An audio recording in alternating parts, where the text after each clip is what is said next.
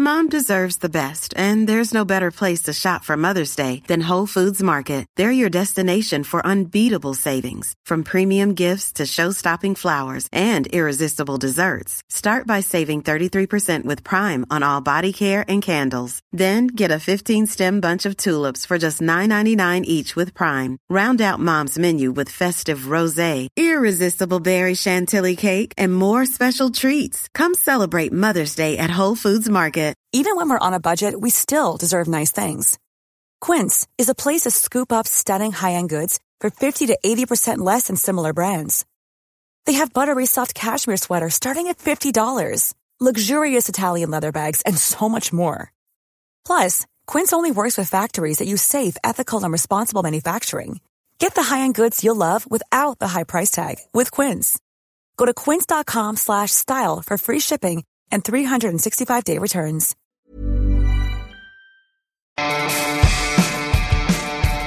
Universo Premier, la revista de la Premier League. Con Álvaro Romeo, Leo Bachanian y Alberto Montoya. Hola, ¿qué tal? Bienvenidos a Universo Premier, como siempre emitiendo desde los estudios de Talksport en Inglaterra. Esta semana analizaremos a fondo la eliminación de los tres o de tres de los equipos ingleses que habían Liga de Campeones, todos en octavos de final. Tres ingleses ya están fuera. En una semana mala en la que han caído el Manchester United y el Chelsea. Mucho se ha escrito y dicho sobre ello, pero yo te voy a dar las opiniones de los mejores especialistas, gente que trabaja cubriendo la Premier y también otras ligas europeas. También abordaremos el movimiento hooligan, tristemente presente en la agenda informativa. Y por último nos centraremos en la jornada de Premier League entrante, que viene muy mermada, porque se disputan también los cuartos de final de la FA Cup. Será todo en 45 minutos de radio con las voces de un servidor, Álvaro Romeo, Leo Bachanian, Alberto Montoya y Abel Moreno en producción. Esto es Universo Premier, arrancamos. acaba el partido y se van todos los jugadores disparados rápidamente. Parece que de momento la policía ha tomado posiciones y, y están evitando males mayores. Derrota grave, gravísima del West Ham United 0-3. Un hincha agarró banderín del córner, lo llevó hasta la mitad de la cancha y lo clavó en el círculo central. Son imágenes eh, que no estábamos acostumbrados para nada. En la Premier. Ha ganado el Newcastle 3 a 0. Eh, Benítez estaba contentísimo, pero el Pellegrino estaba fatal. Ha pedido perdón a la afición y vamos a escucharle. Everything uh, looks really bad. En The Hotons al final ha sido la el fútbol hecho melancolía.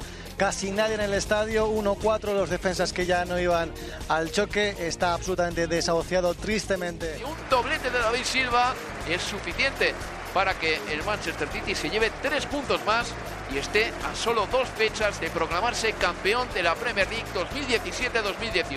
Manchester United 2, doblete de Marcus Rashford, Liverpool 1. La mayor lectura es el gran triunfo de José Mourinho sobre Jürgen Klopp. ¿Cómo ves el martes? contra el Sevilla, eliminatoria de vuelta de Champions 0-0 en Sevilla. ¿Se lo ves tan claro al United como se dice en Inglaterra? No, para nada.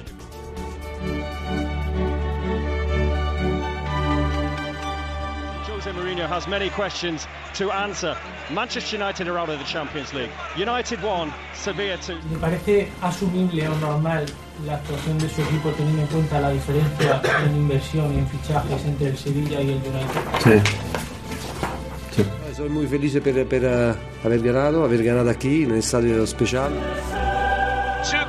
Lionel Messi and an assist from him. A 3 0 scoreline doesn't really tell the story of the game, but ultimately Barcelona through pretty comfortably. They beat Chelsea 4 1 on aggregate. Un super, super top come Messi ha fatto la differenza. Cuando cogía el balón William, cuando cogía el balón Hazard, llevaban mucho peligro y nosotros, pues bueno, yo creo que hemos hecho un partido muy serio y ha sido complicado, pero bueno, estamos contentos porque hemos eliminado a un gran rival. Estas últimas palabras eran de Ernesto Valverde, entrenador del Fútbol Club Barcelona, después de que el equipo de la ciudad condal eliminase al Chelsea. Vamos con los resultados rápidamente.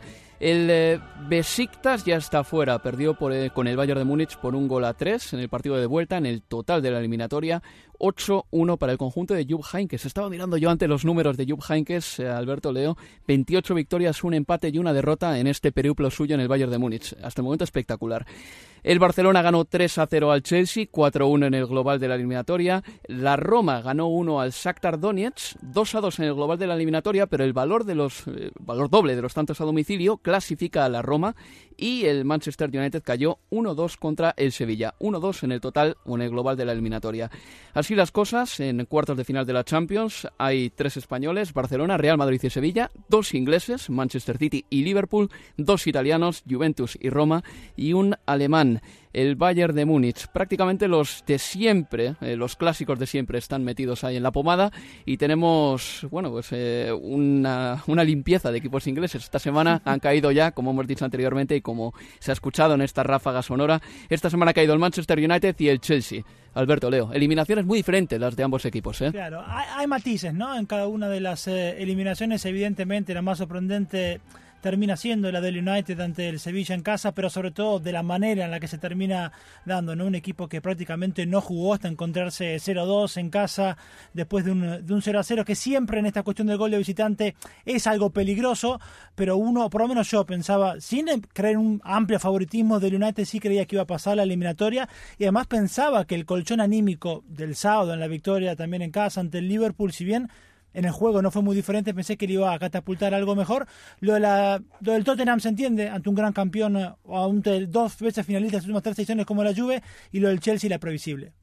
Sí, mi opinión va más o menos por, por, el estilo, ¿no? Quizás un poco decepcionante lo que, lo que todos nos esperamos de los equipos ingleses, sobre todo después de haber visto el partido de la ida, ese Tottenham que empató a dos contra la Juventus dando muy buena imagen, cómo fue el partido de vuelta también, parecía que, que el Tottenham era incluso superior a la Juventus, no se dio eh, a la hora de, de, de, ponerlo eso en funcionamiento los resultados, el United fue muy decepcionante con el planteamiento y luego la eliminación del Chelsea que quizá era la más viable de todas, pero yo creo que todo el mundo pensaba que cuatro equipos ingleses podía darse en cuartos de final. ¿Qué pasa? Que al final han caído los que han jugado contra los tres equipos, podemos decir mm, de nivel, porque el Oporto no es un equipo excesivamente poderoso hoy en día, el Basilea tampoco lo vamos a decir, por lo tanto como que nos queda un, un, una sensación un poco extraña, como diciendo, parecía que este año sí, que, que, que la bola se había inflado y de repente como que ha explotado y que vuelve a ser más de lo mismo, como todos los años.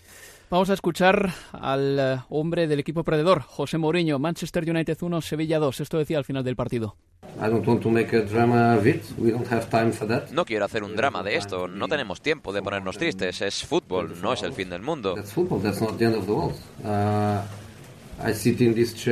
Yo me he sentado dos veces en esta silla en la Champions y he eliminado al Manchester United en casa, en Old Trafford, con el Oporto y con el Real Madrid.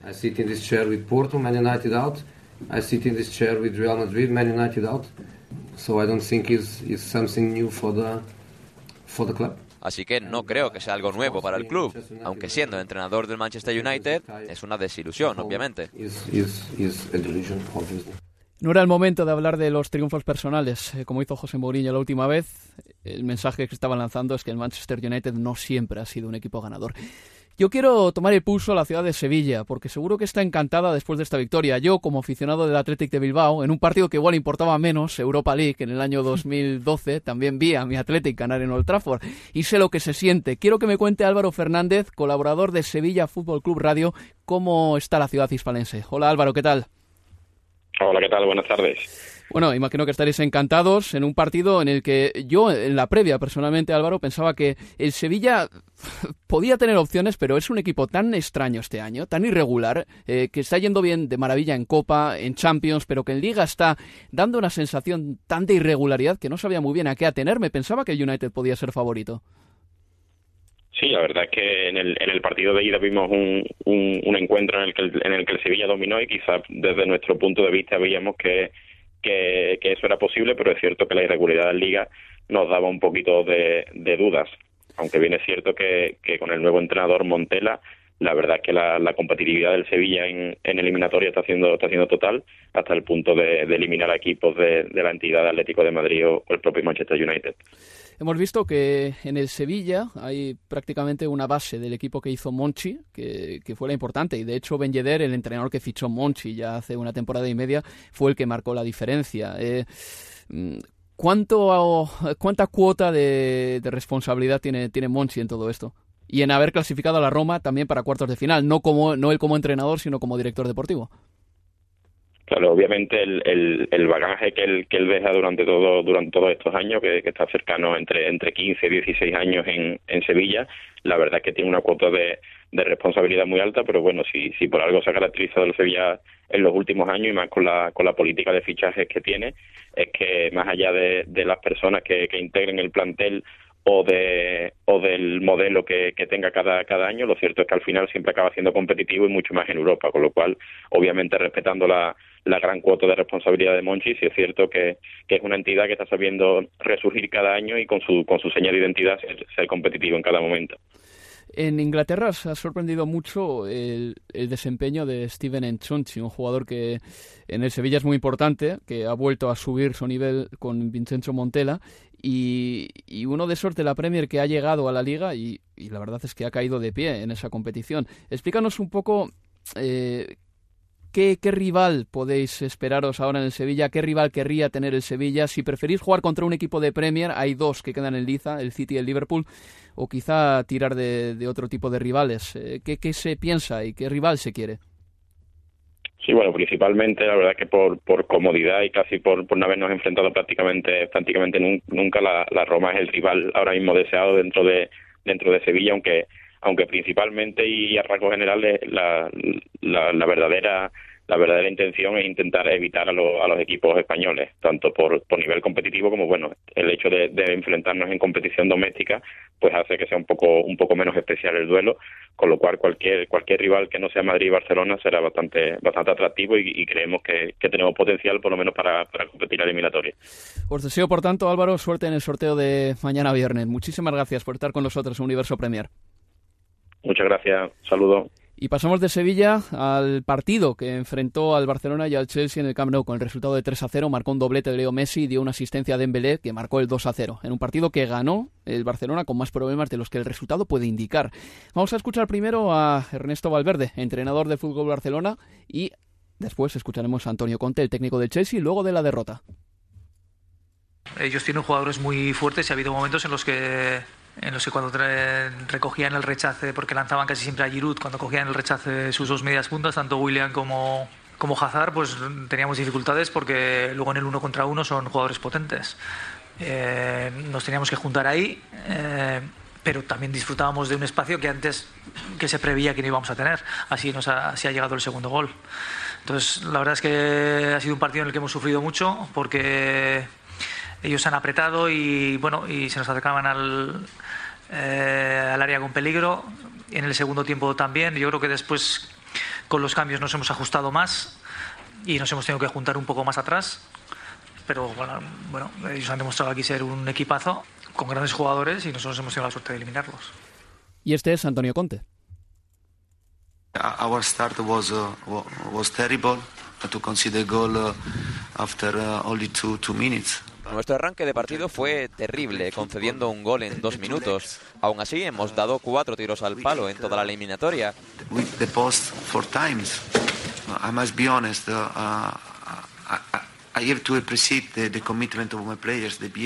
Sinceramente, tengo que apreciar el compromiso de mis jugadores. Es para estar orgulloso ese deseo de pelear juntos que han mostrado.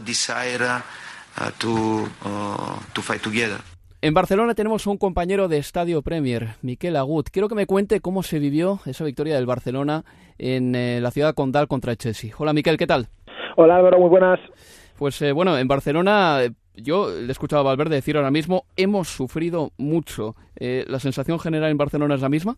Yo creo que no, que la sensación generalizada en Barcelona es de euforia, porque se ganó 3-0 al Chelsea, el balance de partidos entre ambos antes del partido era de cinco victorias para el Barça, eh, cinco para el Chelsea y seis empates, si no me equivoco, y en ningún caso se esperaba nadie un 3-0, en ningún caso se esperaba nadie un 1-0 en el minuto 3, un 2-0 en el minuto 20, eh, pero la verdad yo creo que el resultado lo que hace es maquillar la actuación del Barça. Para mí, futbolísticamente, el Chelsea fue mejor, e incluso, y eso desde el punto de vista del Barça es lo más preocupante futbolísticamente, porque el Chelsea no destaca precisamente por ser un equipo de buen trato de balón y de dominar el partido. Y el Barça en el global del partido tuvo más posesión, tanto por ciento más alto de posesión, pero el Chelsea la supo administrar muy bien y yo creo que es un milagro que ayer no marcara ya no un gol, sino dos, porque para mí tuvo tantas o más ocasiones que el Barça para conseguirlo. Lo que pasa es que Messi juega de azulgrana y no es blue. Esa es la única diferencia. Por el resto, dos palos. Recordaba también Conte que hubo dos palos en la ida. El Chelsea ha estado desafortunado desde este punto de vista en la eliminatoria, pero para mí,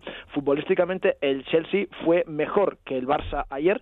También lo fue en la ida, pero entre Iniesta y Messi en la ida, con algo de ayuda de Christensen, y además en la vuelta solo con Messi, pues le ha bastado al Barça para pasar, pero desde mi punto de vista, eh, con algo de triunfalismo aquí en Barcelona después del, del, partido de ayer y también yo me quedo con lo que dijo Valverde, más allá de lo que tú apuntabas, eso que en la segunda parte el Barça tuvo que ponerse algo atrás y que con los cambios él cree que se juntó y estuvo más organizado, o sea que él ayer jugó un 4-3-3, pero que hubiera querido jugar a lo mejor un 4-4-2, se siente más cómodo con este sistema e incluso con futbolistas como Paulinho y no como Dembélé arropando algo más al equipo. Miquel, una pregunta antes de irnos a publicidad. Eh, ¿Quieres alguno de los ingleses en cuartos de final? Dícese Manchester City o Liverpool. Eh, yo preferiría que no, porque me parecen equipos temibles, sobre todo el Manchester City. El Liverpool me parece que desde el medio campo hacia adelante es un equipo muy peligroso, pero que defensivamente es vulnerable. La portería no lo tiene claro Klopp tampoco, pero al Manchester City no le querría ver ni en pintura desde el punto de vista del Barça eh, y algún otro como al Real Madrid, por ejemplo, tampoco. Yo creo que si el Barça hubiera jugado contra el City, el Bayern o el Madrid ayer, esas ocasiones, esos postes hubieran sido goles y el Barça a lo mejor estaría afuera, aunque tenga a Leo Messi, el mejor jugador de la historia, en sus filas. Pues Miquel Agut, muchísimas gracias amigo y nada, pues suerte para las siguientes rondas. Gracias, hasta la próxima. Descansamos y publicidad y luego el análisis. Universo Premier, la revista de la Premier League.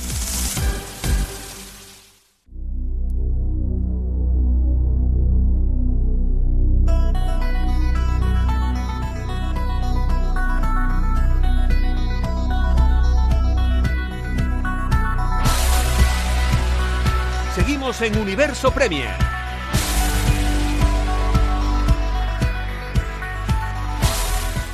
Continuamos aquí, en Londres, con las voces de Álvaro Romeo, Leo Bachanian y Alberto Montoya. A estos dos últimos apenas les han escuchado en el primer bloque del programa. Teníamos eh, pues mucha información que despachar y ahora quiero que reposen las ideas y que me digan exactamente cuál es su evaluación de esto. Tres equipos españoles en octavo, en cuartos de la Liga de Campeones, dos ingleses, dos italianos y un alemán. Mm, ¿Esperabais más de la Premier League? ¿Creíais que el Manchester United iba a estar ahí? Yo tengo la sensación de que sí, por lo que os escuché la semana pasada. ¿Cuál es vuestra valoración?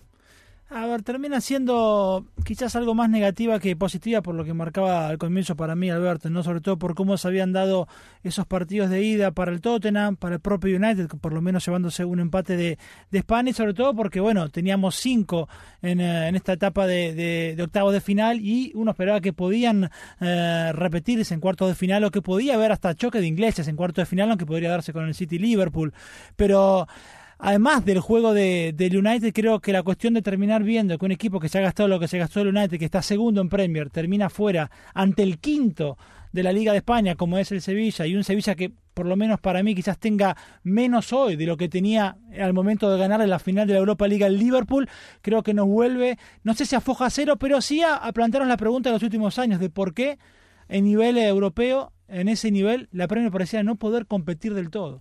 Sí, son las excusas de, de, todos los años, ¿no? También yo creo que, fíjate lo que te voy a decir, creo que llama más la atención a los propios ingleses que a los periodistas internacionales que estamos aquí en Inglaterra, porque eh, yo he escuchado estos días a mucha, y no solamente a prensa, exfutbolistas que, que estaban en shock, ¿no? Por las eliminaciones. Escuchabas el otro día en el partido del Sevilla a Paul Scholes, también a Steven Gerrard hablando del partido, y también a veces esa, eh, esa soberbia inglesa muchas veces eh, no le, les impide ver más allá de, de, de su propio ombligo, ¿no? Yo escuchaba, por ejemplo, cuando hablaba Paul Scholes en el descanso del partido del Sevilla y decía, hablaba del Sevilla como un equipo muy pobre, un equipo que no tenía gol. Río Ferdinand al acabar el partido decía que, que cualquier equipo de los que estuviera en cuartos de final se relamiría por enfrentarse al, al Sevilla. Eh, después del partido de la ida del Tottenham pensaban que la Juventus era muy vulnerable y que el Tottenham pasaría. Yo creo que los equipos ingleses evidentemente han dado un paso adelante, principalmente porque tienen entrenadores mejores y porque estos entrenadores ya están cuajando con sus ideas, pero sigo pensando que, que, que la Premier League está bastante más inflada de lo que uno se piensa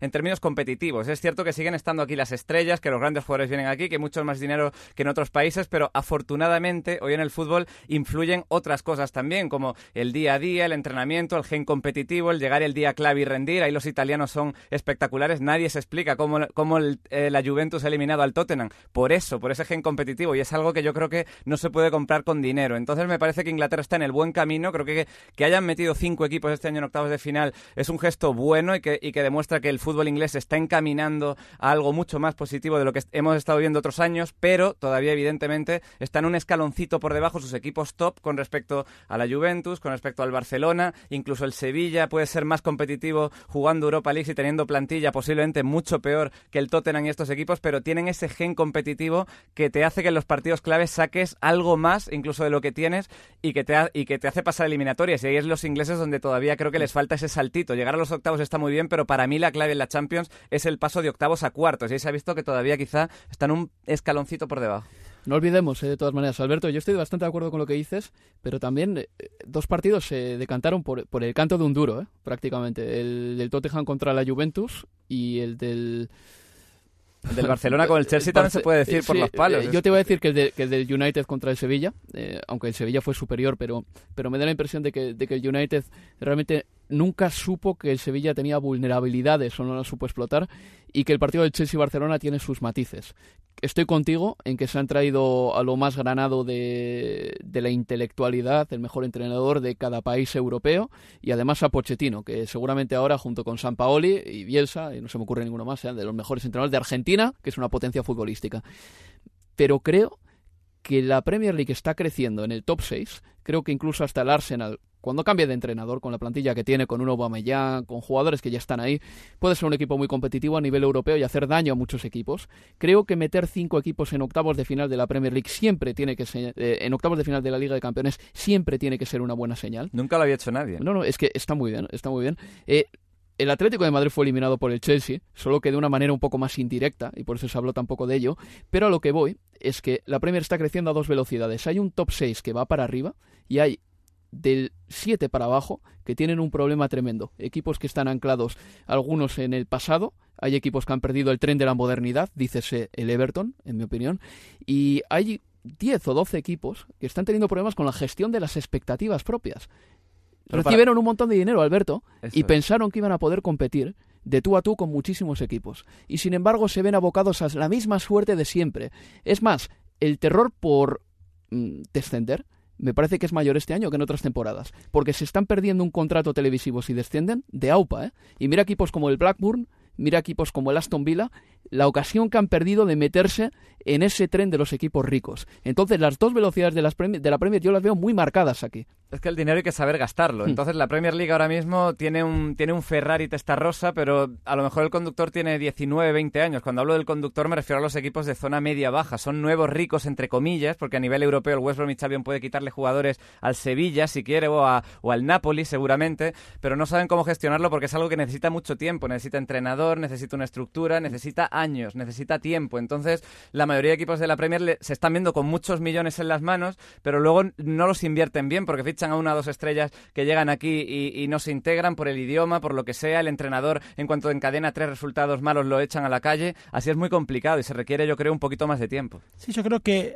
el dinero ha generado una gran confusión, una gran confusión en varios de estos clubes. Y uno de los ejemplos, a ver, una cuestión del temor y el descenso, sin duda, porque hablamos, por ejemplo, de dos equipos, uno casi condenado, diría yo, que es el West Bromwich comprado por empresarios un holding en chino en septiembre de 2016, pagaron 200 millones de libras, seguramente jamás se imaginaron esta situación un año después. Lo mismo con el Southampton, 200 millones por el 80%, otro holding chino hace menos de un año, otra vez, o peleando ahora el descenso, algo inimaginable, pero voy a la confusión respecto de clubes justamente como el Southampton. Digo, que ha cambiado ahora de, de entrenador, pero que terminó octavo la pasada temporada. Final ahora, de la Even when we're on a budget, we still deserve nice things. Quince is a place to scoop up stunning high-end goods for 50 to 80% less than similar brands. They have buttery soft cashmere sweaters starting at $50, luxurious Italian leather bags, and so much more. Plus, Quince only works with factories that use safe, ethical, and responsible manufacturing. Get the high-end goods you'll love without the high price tag with Quince. Go to quince.com slash style for free shipping and 365-day returns. Hey there, it's Michelle Norris. I'm host of a podcast called Your Mama's Kitchen. When I travel, I'm usually looking for a way to find a taste of home when I'm not at home. And one of the things I love to do when I am at home is entertain. And Airbnb allows me to do that. When I was in California recently, I rented a house that had a great kitchen. And when we were sitting around the table, we're all thinking, we're in someone else's house. Someone could be in all of our homes as well. If you have a home, but you're not always at home, you have an Airbnb. Your home might be worth more than you think. Find out how much at airbnb.com/slash host. Mom deserves the best, and there's no better place to shop for Mother's Day than Whole Foods Market. They're your destination for unbeatable savings, from premium gifts to show-stopping flowers and irresistible desserts. Start by saving 33% with Prime on all body care and candles. Then get a 15-stem bunch of tulips for just $9.99 each with Prime. Round out Mom's menu with festive rosé, irresistible berry chantilly cake, and more special treats. Come celebrate Mother's Day at Whole Foods Market. Copa de la Y final de la Copa de la Liga, pudiéndola casi ganar. De 0-2 pasó a 2 y bueno, y apareció Zlatan y, y ganó el Manchester United. Pero le decías hace 5 o 6 años atrás, 7, cuando el Southampton jugaba en League 2, que el equipo iba a jugar una final de Copa de la Liga o que iba a terminar octavo en Premier, lo firmaban todos, abrazaban al dueño y le hacían una fiesta en el medio del San Mary. Y terminan octavo la pasada temporada y dicen que el equipo no juega un fútbol demasiado ofensivo y por eso despiden al entrenador. Digo, y eso tiene que ver mucho, me parece, con esta confusión, ¿no? De, de aspiraciones desmedidas a partir de, de, un injerto de dinero al que no estaban acostumbrados. ¿Cuántos entrenadores han cesado este año? Creo que son nueve ya. Nueve. Esta temporada, sí. nueve entrenadores. Eso no se había visto, o por lo menos este año se están rompiendo un montón de estereotipos asociados a la Premier League, la lealtad al entrenador, sí. la durabilidad de los proyectos, que la afición se queda hasta el último minuto en el estadio. Todo eso yo creo que tiene que ver con unas expectativas infladas por el presupuesto televisivo, que no han sabido ni manejar ni los dueños ni los aficionados. ¿eh? Y tienen que acostumbrarse a esta nueva situación que tienen, que es un poco engañosa, en la que tienen dinero pero todavía no tienen la estructura para saber utilizarlo. Eh, interesante que haya sacado, Leo, el tema de, de Pellegrino. Le han cesado y se han traído a Mark Hughes, un entrenador que esta temporada va a tener eh, ahora mismo el objetivo de dejar atrás al Stoke City, que es el equipo que está en descenso. Le han fichado solo hasta junio.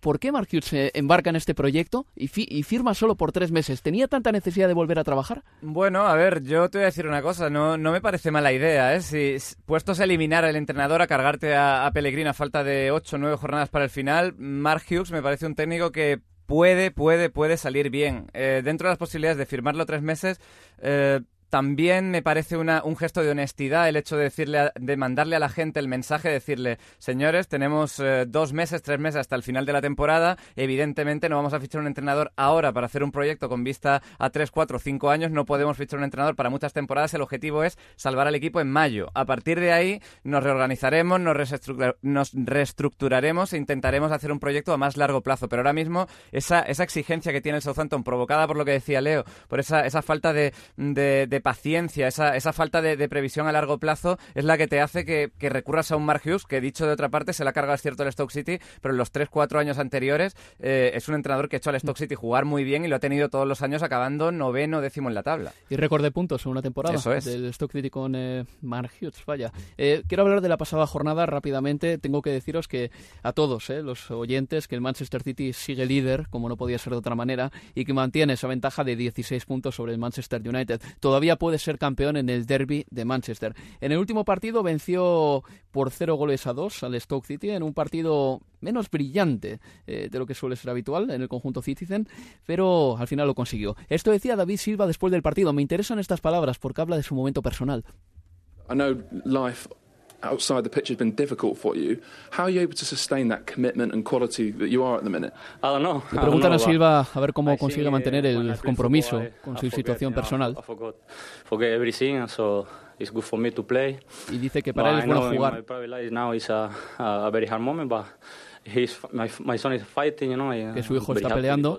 Getting, getting stronger getting better, yeah y que su hijo se, bueno, pues está mm, fortaleciéndose, recobrando la fuerza. Eh, es difícil para David Silva, pero la reflexión esa de que jugar me relaja, de que jugar me saca adelante, ¿no? Desde estos momentos es muy interesante también. Hay otro jugador como Jesse, al que le está pasando algo muy parecido, pero parece que su problema personal es peor, porque encima tiene, digamos que, una disputa familiar tremenda, ¿no? Sí, y realmente que es pone la piel de, gallina escuchar las palabras de, David Silva, teniendo en cuenta de que habla de, de su hijo, obviamente, y esta cuestión de que muchas veces se dice por el momento que atraviesa quizás es mejor que, no juegue y sin embargo cuando uno escucha al futbolista o al deportista es al revés en muchos de estos casos. No es el primero David Silva que dice que el hecho de, jugar en su caso al fútbol podría haber sido al tenis o el deporte que, ustedes quieran y el ejemplo que quieran es lo que les termina por ahí ayudando a llevar eh, el momento difícil que, que atraviesa realmente y además otra cosa que nos termina también metiendo a nosotros como periodistas esta cuestión que muchas veces no estamos al tanto de lo que ocurre en el detrás de escena en la vida de los futbolistas y podemos valorar eh, de manera más dura o no un rendimiento cuando como cualquier trabajador del ámbito que sea, lo que pasa en la vida personal te termina afectando, quieras o no. Mira, Alberto André Gómez también, la entrevista que ha salido en la revista Panenka esta semana, ¿no? Futbolistas que reconocen que su situación personal eh, somatiza eh, en su rendimiento en el terreno del juego. Que es un tema muy fuerte, es que tiene la familia en Valencia, es que ha tenido que, hacer vuelos express, yendo, viniendo, con una familia que imagino que estará destrozada, esa madre, eh, él también le acaba afectando y, y son problemas que la gente, por mucho que pensemos que son jugadores, que son estrellas, que son gente de otro planeta, tienen su corazón y tienen sus sentimientos y su vida. Desde luego, a ver si sale adelante eh, la familia de David Silva y también su hijo y, bueno, él mismo, pues bueno, consigue, digamos que, relajarse en el terreno de juego y dejar atrás todos sus problemas, al menos durante 90 minutos. El eh, pasado domingo, el eh, Tottenham pudo vivir una pequeña debacle porque se lesionó Harry Kane y va a estar de baja al menos por lo que se dice un mes, aunque Pochettino no ha querido poner fecha de vuelta al regreso del delantero inglés que ha quedado evidentemente fuera de la convocatoria de Gareth Southgate, que, ya hablaremos después de ella porque tiene algunos nombres que, que bueno, son eh, tiranosaurios que vuelven ahí a la selección, pero mm, en el Tottenham hay un futbolista que poco a poco está llamando tanto la atención que para mí se ha convertido en uno de los mejores de la Premier. Hablo de Son marcó un doblete en el partido contra el Bournemouth y está mostrando un desborde, una velocidad, una capacidad resolutiva yo no esperaba de este chico, la verdad. Eh, y lo ha hecho ya hasta la pasada temporada también, digo, eh, poniéndose al hombro en ataque el equipo cuando Kane no pudo jugar. Eh, lo de Son ha sido muy importante. Si repasamos o pensamos los partidos más importantes para mí el Tottenham en esta temporada hasta acá, el 4-1 al Liverpool o el 3-1 al Dortmund, por nombrar dos rápidamente, Son fue, fue gran figura. Al punto creo que también, y remarco la capacidad de, de Son en este equipo en el Tottenham, primero porque ha sido versátil, porque ha jugado para más bandas, porque ha jugado como número 9 reemplazando a Kane, también porque me parece que Son tiene que hacer mucho más méritos para seguir en el equipo, pareciera quizás que Eriksen, que Ali o que propio Lamela, que pueden darse la chance de jugar mal dos, tres partidos y Pochettino los va a mantener. Son no puede jugar uno o dos partidos seguidos mal porque si no, no tiene lugar. Sí, como apunte para poner el, punto final, un dato que no, no, gustará a los seguidores, espero, ojito con lo de Son Min, que tiene que hacer el servicio militar en Corea. Es un, es un servicio obligatorio que hay que hacer, sí, sí, no, no ríais, es cierto, tiene que hacer el servicio eh, militar y podría perderlo el Tottenham por 18 meses. Ahora, ojo, la estrategia del Tottenham sería que jugase con la selección de Corea los próximos Juegos Asiáticos, porque en el país eh, asiático, si ganas una medalla para tu país, ya sea en unas Olimpiadas o en unos Juegos eh, Olímpicos o lo que sea, eh, eso te, exime de, hacer el servicio militar. Es lo que le pasó a Kisun Jong, el jugador del Swansea. Así que Son Min y el Tottenham están gestionando para que, para que Son Min lo juegue y para que acabe ganando una medalla. Es un buen aliciente, ¿eh? Intentar, intentar ganar, estímulo económico y también escuchéis, antes de hablar de un tema que no me gusta nada, el de los hooligans y el de las movidas en los campos de fútbol, a José Murillo hablar de, de Boer, Frank. I read something, uh, some, some quote from uh, the worst manager in the history of the Premier League. Um, Frank de Boer. He leído alguna declaración del peor entrenador de la historia de la Premier, Frank de Boer, It's not good for Marcus Rashford to have uh, diciendo que no era bueno para Rashford tener un entrenador como yo, porque solo me importa ganar. Con él habría aprendido a perder, porque perdió todos sus partidos. because he lost every game. Esto decía José Mourinho, eh, porque De Boer considera que Rashford no está en el mejor equipo para aprender. Eh, me parece que otra vez más estamos aquí con un José Mourinho que seguramente ha dicho la verdad con los datos en la mano. Eh, Fran de Boer es el peor entrenador de la historia de la Premier, al menos en un espacio corto de tiempo, pero es que es ir a hacer daño a un colega de profesión. Me parece que los periodistas no podríamos aguantar que un ganador de Pulitzer nos echase en cara sus éxitos todos los días. Y además éxito, porque para Mourinho es así la vida, solo pueden hablar los que ganan. Pero si solo pueden hablar los que ganan, yo no sé hasta qué hasta qué punto ahora puede seguir hablando Mourinho. De 2010 para acá ha ganado, digo, dos títulos nada más, digo, dos ligas, una con el Real Madrid y otra con, con el Chelsea. Digo, en todo caso, Mourinho de la primera década del 2000 es una cosa y la de esta segunda parte sea otra. Pero sí tiene un punto igual eh, Fran de Boer en todo esto. Yo creo que Marcus Rashford bajo el ala de un Pep Guardiola, por ejemplo, estaría explotando mucho más de lo que lo hace bajo el ala de, de José Mourinho, eso no tengo duda. Sí, yo creo que el, que el matiz ahí está con lo que, por, por lo que se ensaña Mourinho con, con tanta crudeza es por, por el hecho de considerarlo un colega. O sea, Mourinho yo creo, yo creo que le duele más por el hecho de decir que un entrenador te esté diciendo que, que no eres un buen entrenador para desarrollar jugadores jóvenes. Eso es un palo grande. ¿eh? En- en- hablando, Pero- hablan- pero es ha- cierto, habla- el palo ¿cuántos por- existe? Hablando profesionalmente, Sí, sí. evidentemente lo otro quizá va un poquito más a lo personal y esto es más profesional, pero es un palo decir, este entrenador que supone que es uno de los entrenadores mejores del mundo no es bueno para desarrollar a Rashford, que posiblemente es uno de los 10 mejores jugadores del mundo menores de 22 años. Entonces Mourinho es donde, donde responde con crudeza. Me parece quizá fuera de lugar dentro del... Si hablamos de compañero a compañero, el, el comentario de Fran de Boer, aunque siendo un tertuliano tienes que hablar de este tipo de cosas, no puedes, no puedes ir a una televisión, comentar partidos de fútbol y ser diplomático y no decir nada por miedo a que, a que te vayan a responder, pero la respuesta de Mourinho en este caso a mí me parece que, que puede tener cierto sentido. Y por otra parte, ya por terminar Álvaro, Mourinho va a comentar los partidos del Mundial, le van a pagar una millonada. Vamos a ver también esos comentarios de Mourinho porque imagino si a él no le gusta que otros entrenadores le critiquen a él, quiero ver yo al portugués si va a criticar, si va a hablar de entrenadores o no durante el Mundial. Va a subir el pan, Alberto, cuando hable José Mourinho en Russia Today. Vamos a hablar del tema de los hooligans. Introducimos con este audio sonoro. lo que finalmente termina siendo cuando ingresa un Uy, hincha. mira, ojo, ¿eh? Un hincha y se ha encarado con él Mark Nobel. Sí, sí, sí, Lleva con una pan- se va un cartel. una pancarta, sí. Sí. Y ahora viene Mark Nobel hasta a la seguridad, le ha echado la bronca, Sí. ¿eh? Pero fuera de sí, Mark Nobel. Y él ha dicho que bueno, que ante, ante todo son personas, se tenía que proteger porque algunos de esos aficionados han ido directamente a inquervar a los futbolistas. A ver, yo creo que el Invasion va a tener que preguntar si hay garantías de la policía para continuar con el partido, si hay garantías de la seguridad.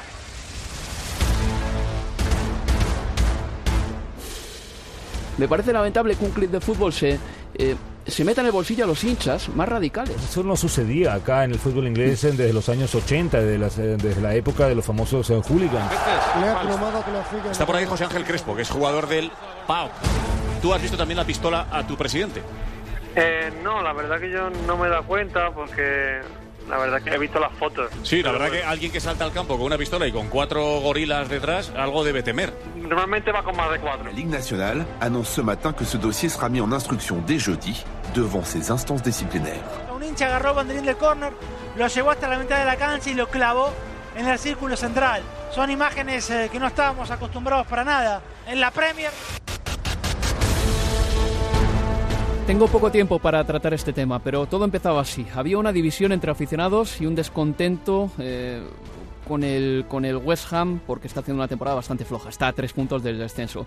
Se juega un partido este sábado eh, con este caldo de cultivo, o el pasado sábado, mejor dicho, el West Ham contra el Burnley. El partido no se declara de alto riesgo. Llega el sábado, el Burnley se pone por delante en el marcador, el West Ham estaba jugando bien y bueno, empiezan a saltar invasores al terreno de juego, los padres empiezan a llevarse a los niños del campo, algunos de los invasores de campo, por cierto, eran señores de 50 años o más, y bueno, pues al final hasta los dueños se tienen que largar del campo escoltados antes de, la cosa, de que la cosa fuese a mayores. A Sullivan eh, por lo visto, le alcanzaron con una moneda y bueno, desde que salió el primer exaltado al terreno de juego hasta que salió al cuarto, pues en realidad ya no estábamos atentos a lo que estaba pasando en el partido, sino más bien a lo que estaba sucediendo en las gradas. Saltaron cuatro exaltados, no hubo incidentes fuera del terreno de juego, pero el partido quedó totalmente eh, opacado eh, después de estos incidentes. Leo, tú lo estuviste narrando. Sí, realmente es, eh, fue, fue un shock verlo en, en un partido de, de, Premier, lo que fue sucediendo en el, en el London Stadium el último sábado. Uno está acostumbrado a verlo o por lo menos personalmente, bastante en lo que es el, fútbol argentino, pero acá en Inglaterra yo jamás lo había visto eh, en, la, en la era Premier, algo por el estilo. Además, yo creía que podía desbordarse hasta luego que terminase el partido. Creo que lo mejor fue eso, que lograron contenerlo, pero vuelve esto a la discusión que teníamos antes y la confusión de los clubes con el dinero. El West Ham es uno de esa lista, sobre todo con esa mudanza de Upton Park al Estadio Olímpico. Han perdido la, identidad, me parece, completamente. Vamos a hablar un poquito más de este tema a la vuelta de publicidad. Universo Premier, la revista de la Premier League. Continuamos en Universo Premier eh, con la voz de Álvaro Romeo, Alberto Montoya y Leo Bachanian. Estábamos hablando del tema eh, del triste, de la triste invasión del terreno de juego que se produjo el otro día en el partido entre el West Ham y el Borley, que finalmente terminó ganando el Borley. Decía Leo Bachanian en su reflexión que el problema estaba relacionado con la marcha del antiguo Bowling Ground a este estadio de Londres, que está a 5 kilómetros eh, del antiguo Bowling Ground, es decir, que no está al lado para nada. Y luego una gestión de las expectativas. La gente del West Ham y los aficionados pensaban que el cambio de campo iba a suponer una zancada hacia la grandeza del West Ham United, una zancada hacia la riqueza, una zancada a tener eh, una gran plantilla y no ha sucedido. Vamos a ahondar en esto. Es que, a ver, si uno repasa la, historia de, de, West Ham, del lugar del que proviene, de un eh, barrio trabajador del sudeste de, de Londres, me parece que cuando uno pensaba en Upton Park, además de la mística y la historia de ese estadio, que albergaba casi 30.000 espectadores, va, me parece, mucho más de la mano con las expectativas históricas de este club que un estadio de 60.000 personas, en el que está acomodado ahora como es el Estadio Olímpico. Un estadio que, que además no tiene alma porque no fue pensado para un club de fútbol. Y es un cambio también hasta más profundo y que abarca a, todos a muchos clubes de la Premier, ¿no? Esta cuestión de un producto que quizás televisivamente es de los mejores en el mundo, pero que supuso también una gentrificación de los estadios. Digo, no es la misma foto hoy de la gente que va a los estadios que hace 20 o 30 años. Y así como hablamos que se terminó con la violencia hooligan desde de la era Premier eh, para acá, también es verdad que no todos los que iban al estadio hace 30 o 40 años eran todos hooligan. Digo, había muchísimas familias, muchísimo hombre trabajador que hoy le es casi que prohibitivo asistir a ese estadio. Creo que lo que sucedió el otro día es un descontento que termina siendo la última goza que, rebasa el vaso ante una ante la poca respuesta institucional de, del West Ham para muchísimas preguntas sin respuestas, para un mal manejo del club también. Y vos lo hablabas eh, ahora con José Miguel, el último universo premio respecto de que el club recibiendo en su casa o el presidente recibiendo en su casa una facción de hinchas de, West Ham. Real West Ham Fans Group. Eh, a esos esos mismos que amenazaron a los que al final se sumaron a la marcha, que era una eh, asociación más pacífica. Eh, sin duda, me parece que hay una confusión eh, enorme, que el club no supo cómo salir de ese enredadero, pero al mismo tiempo digo, no, no, no pondría lo que pasó el sábado con el título de ha vuelto al juliganismo, al fútbol inglés, porque creo que es, eh, es otra cosa, quizás algo más aislado que no tiene que ver con ese movimiento de hace 30 o 40 años atrás. En realidad, eh, este fin de semana ha habido cosas terribles, como lo que pasó en el campo del que en Grecia, eh, también en un partido del Lille, y esto de Inglaterra, que quizás sea lo más suave, pero también... Mm, nos dice que, esa bestia sigue eh, incubada aquí en Inglaterra. Eh, esos señores que saltaron al terreno de juego tenían más de 50 años, unos cuantos. ¿eh? Los violentos están ahí, siempre han estado y siempre estarán. Eso es inevitable. Los violentos siempre van a estar. ¿Qué pasa? Que hace muchos años pues estuvo ese fenómeno del, del, del juliganismo aquí en Inglaterra, que acabó con los equipos ingleses cinco años sin poder participar en Europa. Las medidas eran mucho más fuertes. Ahora parecía que nos habíamos relajado, que la gente se había mentalizado, que ya era un problema que no existía, que la gente ya no era violenta. Y de nuevo, en cuanto alguien lo hace, como que se le enciende la linternita y ya por efecto dominó, unos violentos van llamando a otros. Entonces, ¿qué pasa? Que ha cogido con la, por un lado, con la guardia bajada a las, a los clubs, en el sentido de que seguramente los sistemas de seguridad no son tan potentes que hace unos años, porque ahora parecía que la gente estaba más mentalizada y no sucedían estas cosas, van a tener a, volver que gastar dinero eh, eh, e invertir un poquito más en estas cosas y otra luego, y yo creo que esto tiene menos justificación, es los propios clubs. No puede ser que un equipo como el Paris Saint En la previa contra el partido contra el Real Madrid, que quieras calentar mucho el partido es una cosa, pero que, que te reúnas con los, con los ultras, que se vean reuniones de Thiago Silva hablando con los, con los ultras del Paris Saint Germain, o en este caso lo que ha hecho el del West Ham, son cosas que no ayudan y por ahí hay que empezar. Eso, desde luego, es absolutamente inaceptable. El próximo partido del West Ham ha sido declarado ya de alta categoría y eso significa que habrá policía dentro del terreno de juego. Es el partido contra el Southampton y el club ha dicho que cuando identifique a los sinvergüenzas que entraron al terreno de juego, a esos invasores, y se les declare culpables, entonces les vetará la entrada al estadio. Es momento de hablar del fin de semana entrante. Hay cuartos de final de FA Cup. Este sábado este es el fútbol inglés, esta es la FA Cup en vivo emoción hasta el último instante. Sigue los cuartos de final de la FA Cup con nosotros. Todo puede ocurrir, esta es la magia de la FA Cup, es la magia del fútbol inglés. A partir de las 12 y cuarto hora inglesa, Swansea City contra Tottenham Hotspur. Y además, a partir de las 7 y media de la tarde en Inglaterra. Cualquiera puede ganar, cualquiera puede perder. Aquí no hay grandes, aquí no hay pequeños. Manchester United contra Brighton Hove Albion. Los cuartos de final de la FA Cup serán Swansea Tottenham, Manchester United, Brighton and Hove Albion, Wigan Southampton y Leicester City Chelsea. ¿Quién de los grandes está más necesitado de ganarla? ¿Chelsea, Manchester United o Tottenham? Alberto Leo. Para mí diría que el Manchester United, por toda la cantidad de millones que ha invertido, el Chelsea evidentemente también, el Tottenham también, pero el United después de lo que ha pasado, después de todo lo que ha, gastado en fichajes, eh, sin duda. Pensaba como Alberto, pero voy a decir Tottenham para, para diferenciarme por esta cuestión. A ver, de que se le va a pedir al proyecto de, de Pochettino un título, cada vez eh, con más auge, porque si no, ¿qué va a ser de varios de sus mejores futbolistas? Y la próxima jornada de Premier League, que queda muy cortita, muy reducida, cuatro partidos efectivamente, llega así. Este sábado, no te pierdas el carrusel con estos tres partidos en juego. Huddersfield Town contra Crystal Palace con Leo Bachanian y Álvaro Romeo. Al Crystal Palace le da por fin una oportunidad al calendario. Después de perder por la mínima ante Tottenham, Manchester United y Chelsea, este sábado vuelven a medirse un rival de su liga. Visitan un Huddersfield que está a cuatro puntos por encima y que sigue titubeante. Los de David Wagner no supieron meterle mano a un Swansea que jugó con un hombre menos durante más de 80 minutos. El entrenador alemán vuelve a contar con el centrocampista Elías Cachunga, que no ha jugado en lo que va de año tras lesionarse la rodilla en diciembre. También buenas noticias en la enfermería del Palace. Johan Cabay y Loftus-Cheek han vuelto a los entrenamientos. Además, Wilfred Zaha, que ya tuvo minutos en Stamford Bridge, apunta a la titularidad. Bournemouth contra West Bromwich Albion. A 8 puntos de la salvación y tras 6 derrotas seguidas, la última vez que el West Bromwich Albion perdió 7 partidos de Premier de forma consecutiva, en 2003, bajó a Segunda División. Este es solo uno de los indicios que sitúan a los Baggies como uno de los candidatos más claros a militar la temporada que viene en la Championship. Pese a todo, parece que el club ha desestimado esta semana despedir a Alan Pardew, que continuará dirigiendo al equipo hasta final de temporada, pase lo que pase. Johnny Evans baja en la derrota ante el Leicester, podría regresar a tiempo de viajar a Bournemouth.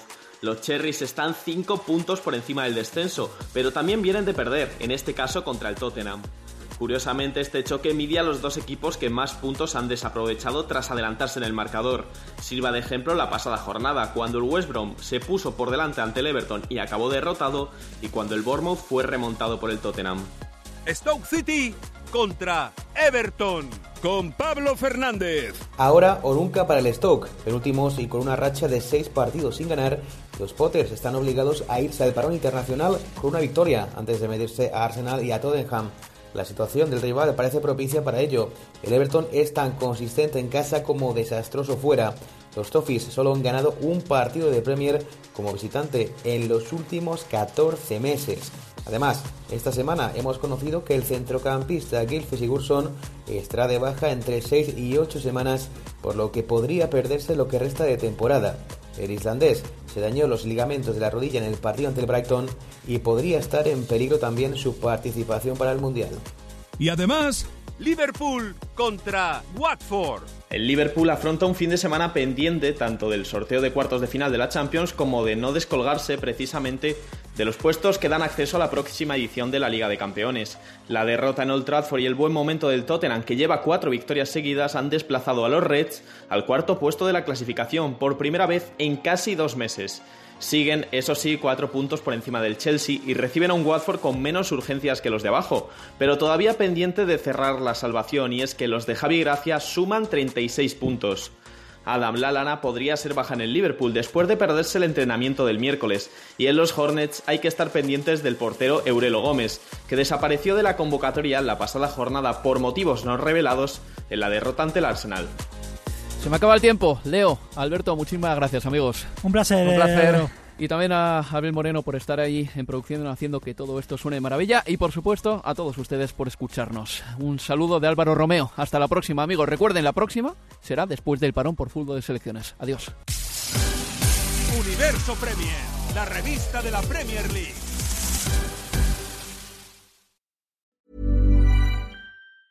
Planning for your next trip? Elevate your travel style with Quince. Quince has all the jet setting essentials you'll want for your next getaway, like European linen, premium luggage options, buttery soft Italian leather bags, and so much more. And is all priced at 50 to 80% less than similar brands. Plus, Quince only works with factories that use safe and ethical manufacturing practices. Pack your bags with high-quality essentials you'll be wearing for vacations to come with Quince. Go to quince.com slash pack for free shipping and 365-day returns. Mom deserves the best, and there's no better place to shop for Mother's Day than Whole Foods Market. They're your destination for unbeatable savings, from premium gifts to show-stopping flowers and irresistible desserts. Start by saving 33% with Prime on all body care and candles. Then get a 15-stem bunch of tulips for just $9.99 each with Prime. Round out Mom's menu with festive rosé, irresistible berry chantilly cake, and more special treats. Come celebrate Mother's Day at Whole Foods Market.